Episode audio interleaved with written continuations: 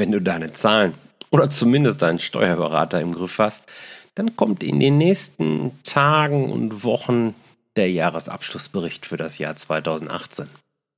Und dann, was machst du dann mit dem Bericht und den dir dann vorliegenden finalen Zahlen?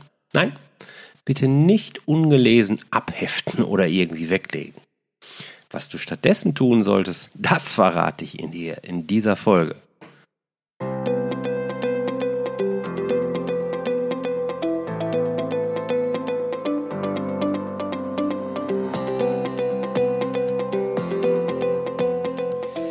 Herzlich willkommen bei Zahlen im Griff auf Gewinn programmiert, dem Podcast für Selbstständige und Unternehmer, die knackige und hochwertige Infos für einen einfachen Umgang mit ihren Zahlen suchen.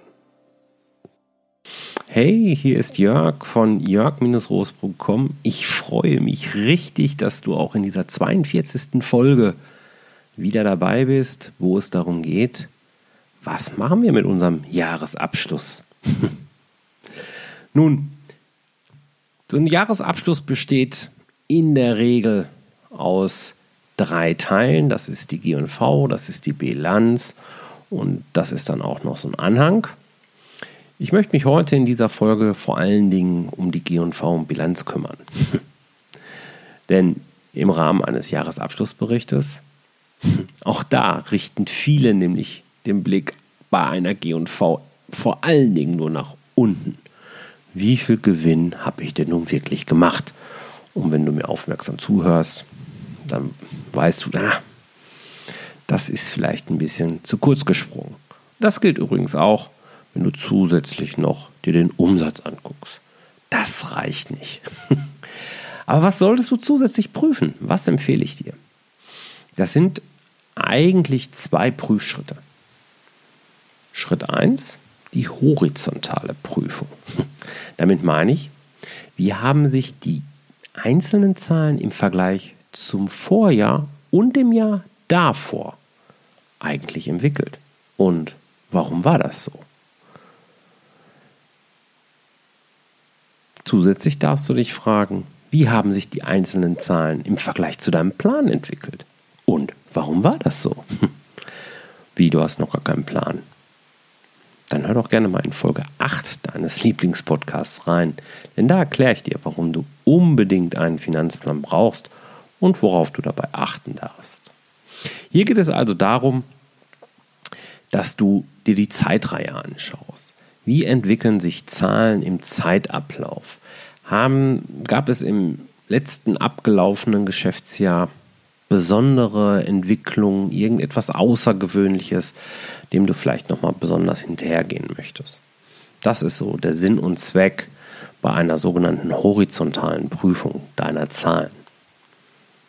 Wo es eine horizontale Prüfung gibt, du ahnst es schon, da gibt es dann auch eine vertikale Prüfung, richtig. Und da geht es so ein bisschen um die Fragestellung, wie haben sich die einzelnen Zeilen in deiner GNV im Verhältnis zueinander entwickelt? Naja, es gibt nämlich Abhängigkeiten zwischen diesen Zeilen, beziehungsweise hm, gewisse Zeilen sollten sich immer in etwa gleichmäßig entwickeln. Welche das sind, das ist natürlich immer so ein bisschen auch vom Unternehmen und von deinem Geschäftsmodell abhängig. Aber es gibt so ein paar Klassiker. Beispielsweise das Pärchen Personalkosten und Umsatz. Da gibt es immer einen Zusammenhang oder darf es einen Zusammenhang geben. Noch eindeutiger ist eigentlich das Thema Werbekosten und Umsatz oder auch Transport- bzw. Logistikkosten und Umsatz. Das sind so Dinge, die entwickeln sich immer mit dem Umsatz und mit der Absatzmenge natürlich auch, die mit dem Umsatz natürlich korrespondieren sollte. Ähm, da darfst du mal schauen. Ein anderes Pärchen, was ganz spannend ist, ist beispielsweise Raumkosten zu Personalkosten oder Weiterbildungskosten zu Personal, irgendwie solche Geschichten. Da darfst du immer schauen, hm, wenn sich das eine entwickelt hat, hätte sich nicht das andere auch entsprechend entwickeln dürfen. Hier sind besonders Ausreißer nach oben, die deine Kostenposition nach oben gerissen haben, besonders spannend. Kannst du diese wirklich erklären? Hast du sie verstanden? Kennst du die Story dahinter? Das ist sehr, sehr spannend und das darfst du für dich erarbeiten. Und schreib dir die Erkenntnisse gerne raus, denn die brauchen wir später noch. Hm. Das ist es schon zur G&V. Das kann eigentlich relativ flott gehen, aber es kann auch ein bisschen Zeit dauern, je nachdem, wie oft und wie geübt du vielleicht auch schon bei dem Thema bist. Das nächste Thema ist dann die Bilanz. Als nächstes darfst du hier einen Blick reinwerfen und bitte mach das nicht nur so ganz flüchtig. Du denkst jetzt vielleicht, Bilanz? Das verstehe ich eh nicht. Dann empfehle ich dir Folge 7 und vielleicht sogar noch ergänzend meinen Blogartikel, den ich geschrieben habe, Bilanzanalyse ohne theoretischen Vierlefanz. Ich verlinke dir das alles in die Show Notes. Ähm, da kannst du das Ganze nochmal nachlesen. In diesem Artikel gibt es übrigens auch die elf wichtigsten Kennzahlen für so eine Bilanzanalyse, die du selbstverständlich auch im Rahmen deiner Jahresabschlussanalyse benutzen darfst. Einen besonderen, ein besonderes Augenmerk möchtest du bitte auf folgende Bilanzpositionen werfen. Auf der einen Seite ist das Forderung und Bestände, das findest du ja auf der Mittelverwendungsseite, also aktiver und die Verbindlichkeiten. Das ist die Mittelherkunftsseite. Diese drei Positionen bilden das sogenannte Working Capital, also das Kapital, Capital, Kapital, das eben nicht auf deinem Konto, sondern irgendwie anderswo geparkt worden ist. Wenn du mehr zu dem Thema Working Capital wieder finden, äh, wissen möchtest, dann hör gerne mal in Folge 29 rein, denn da habe ich mich deutlich intensiver mit dem Thema beschäftigt. Zusätzlich zum Thema Working Capital, was du dir genauer anschaust, schaust du bitte noch, wie hat sich deine Liquidität entwickelt. Das ist natürlich sehr spannend, findest du auch auf der Aktivseite, also auf der Mittelverwendungsseite deiner Bilanz.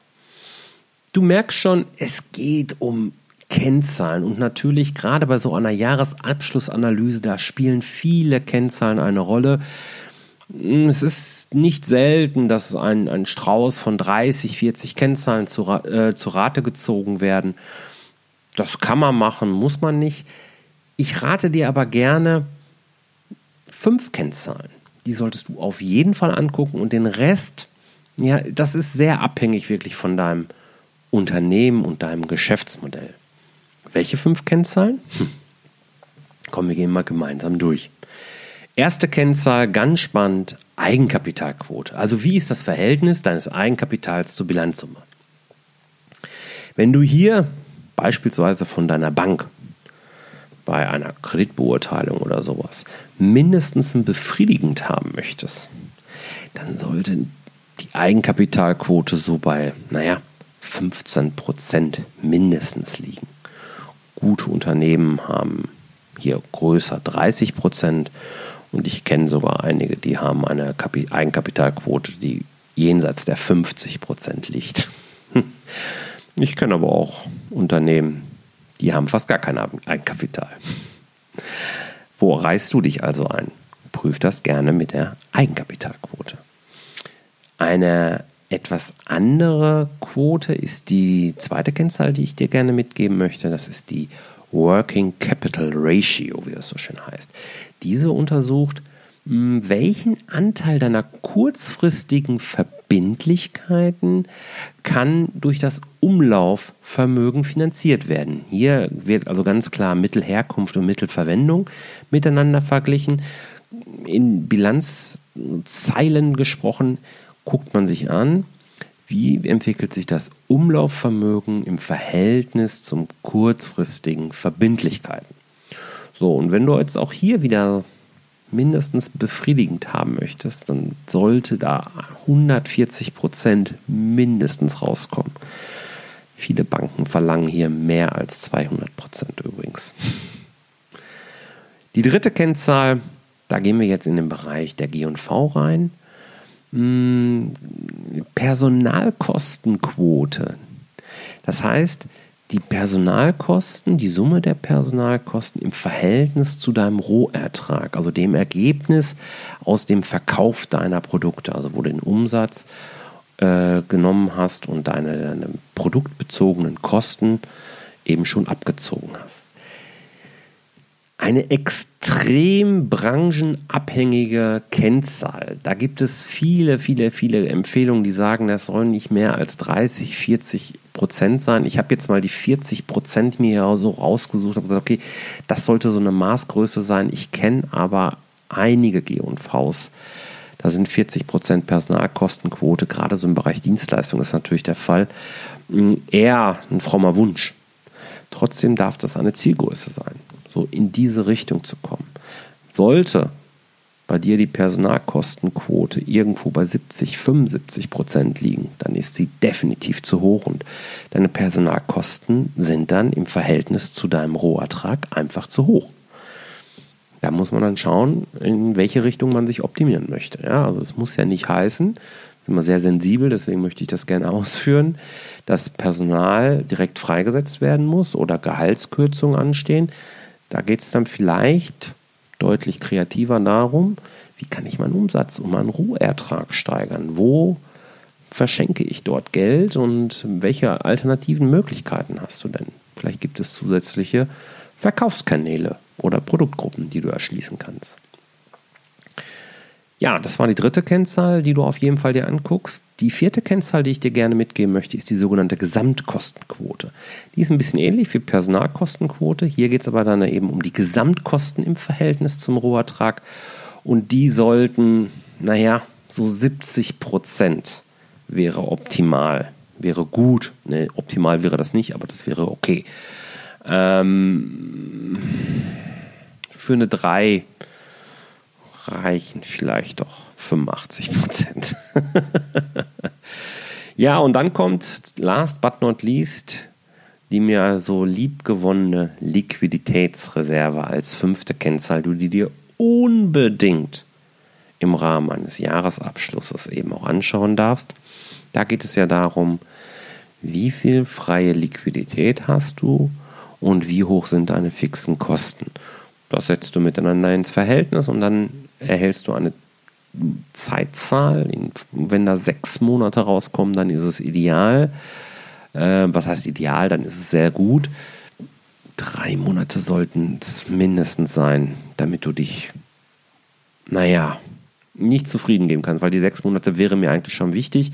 Du weißt ja, die sechs Monate fallen nicht vom Himmel, sondern dahinter steckt ja die Annahme, selbst wenn der Worst Case wirklich eintritt, du von heute auf morgen keinen Umsatz mehr machst, wie lange hast du Zeit, ohne massive Eingriffe in die Struktur deines Unternehmens vornehmen zu müssen, um dein Geschäftsmodell ja, neu zu denken, um Alternativen zu erarbeiten. Das steckt hinter dieser Kennzahl. Und innerhalb von sechs Monaten solltest du hier immer in der Lage sein, gute Veränderungsprozesse anstoßen zu können.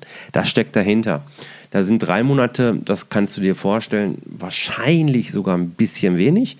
Deswegen bin ich mit drei Monaten auch nicht ganz so glücklich, aber die sollten es mindestens sein, weil ich weiß, dass bei gut 80 Prozent aller Unternehmen hier maximal ein Monat steht.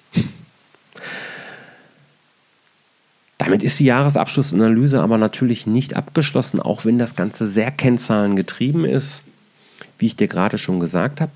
Nein, ein ganz, ganz wichtiger und ich denke fast der wichtigste Schritt, der kommt jetzt. Nämlich, indem du eine Antwort auf die Frage formulierst, welche Erkenntnisse hast du jetzt aus der Jahresanschlussanalyse denn überhaupt gewonnen? Welche Schritte solltest du und möchtest du denn jetzt einleiten? Also, es ist ja schön, wenn wir Zahlen analysieren und vielleicht auch viel Gehirnschmalz hier reinstecken, aber der echte Mehrwert entsteht durch die Maßnahmen, die wir auf Basis dieser Erkenntnisse jetzt ergreifen. So, und da nimmst du dir am besten ein Blatt Papier und schreibst es auf. Mach es mit dem iPad, mach es mit dem MacBook, mit dem Notebook, wie auch immer du das möchtest, ist ganz egal. So dass du auf jeden Fall dich damit wohlfühlst und dann sagst du, okay, welche Schritte möchte ich jetzt in den nächsten Wochen und Monaten wirklich angehen? Und dann überlegst du dir eine angemessene Priorität bitte.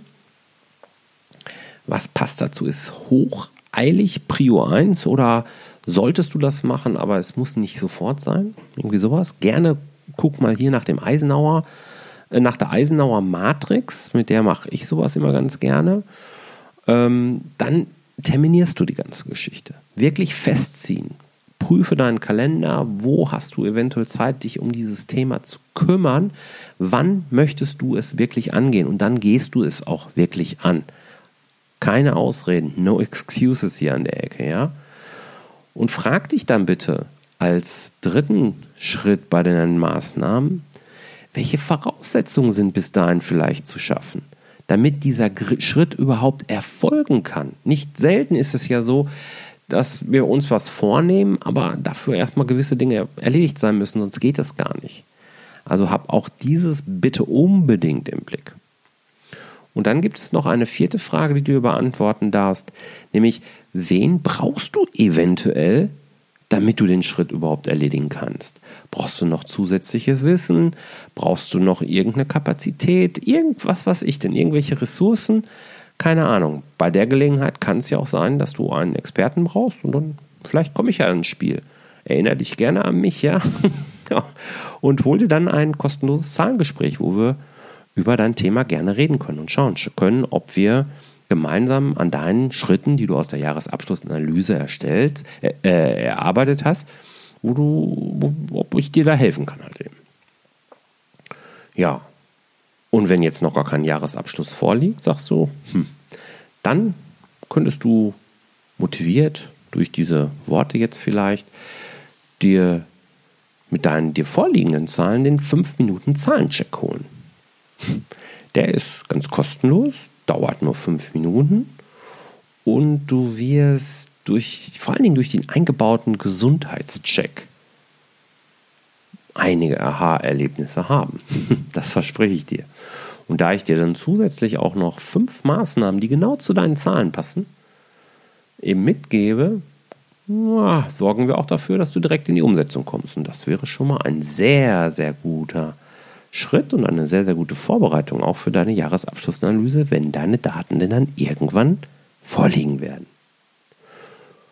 Wenn du diesen Zahlencheck haben möchtest, geh einfach auf meine Webseite und ja, melde dich an für den Zahlencheck, lade die Daten runter und leg heute noch los. Das war's für heute. Ich freue mich, dass du schon wieder dabei warst. Ich wünsche dir für die nächste Woche alles Gute, viel Erfolg, bleib erfolgreich. Die Shownotes findest du natürlich unter jörg-roos.com slash 042 und wir beide hören uns dann in der nächsten Woche wieder. Alles gut, vielen Dank, bis dann. Tschüss.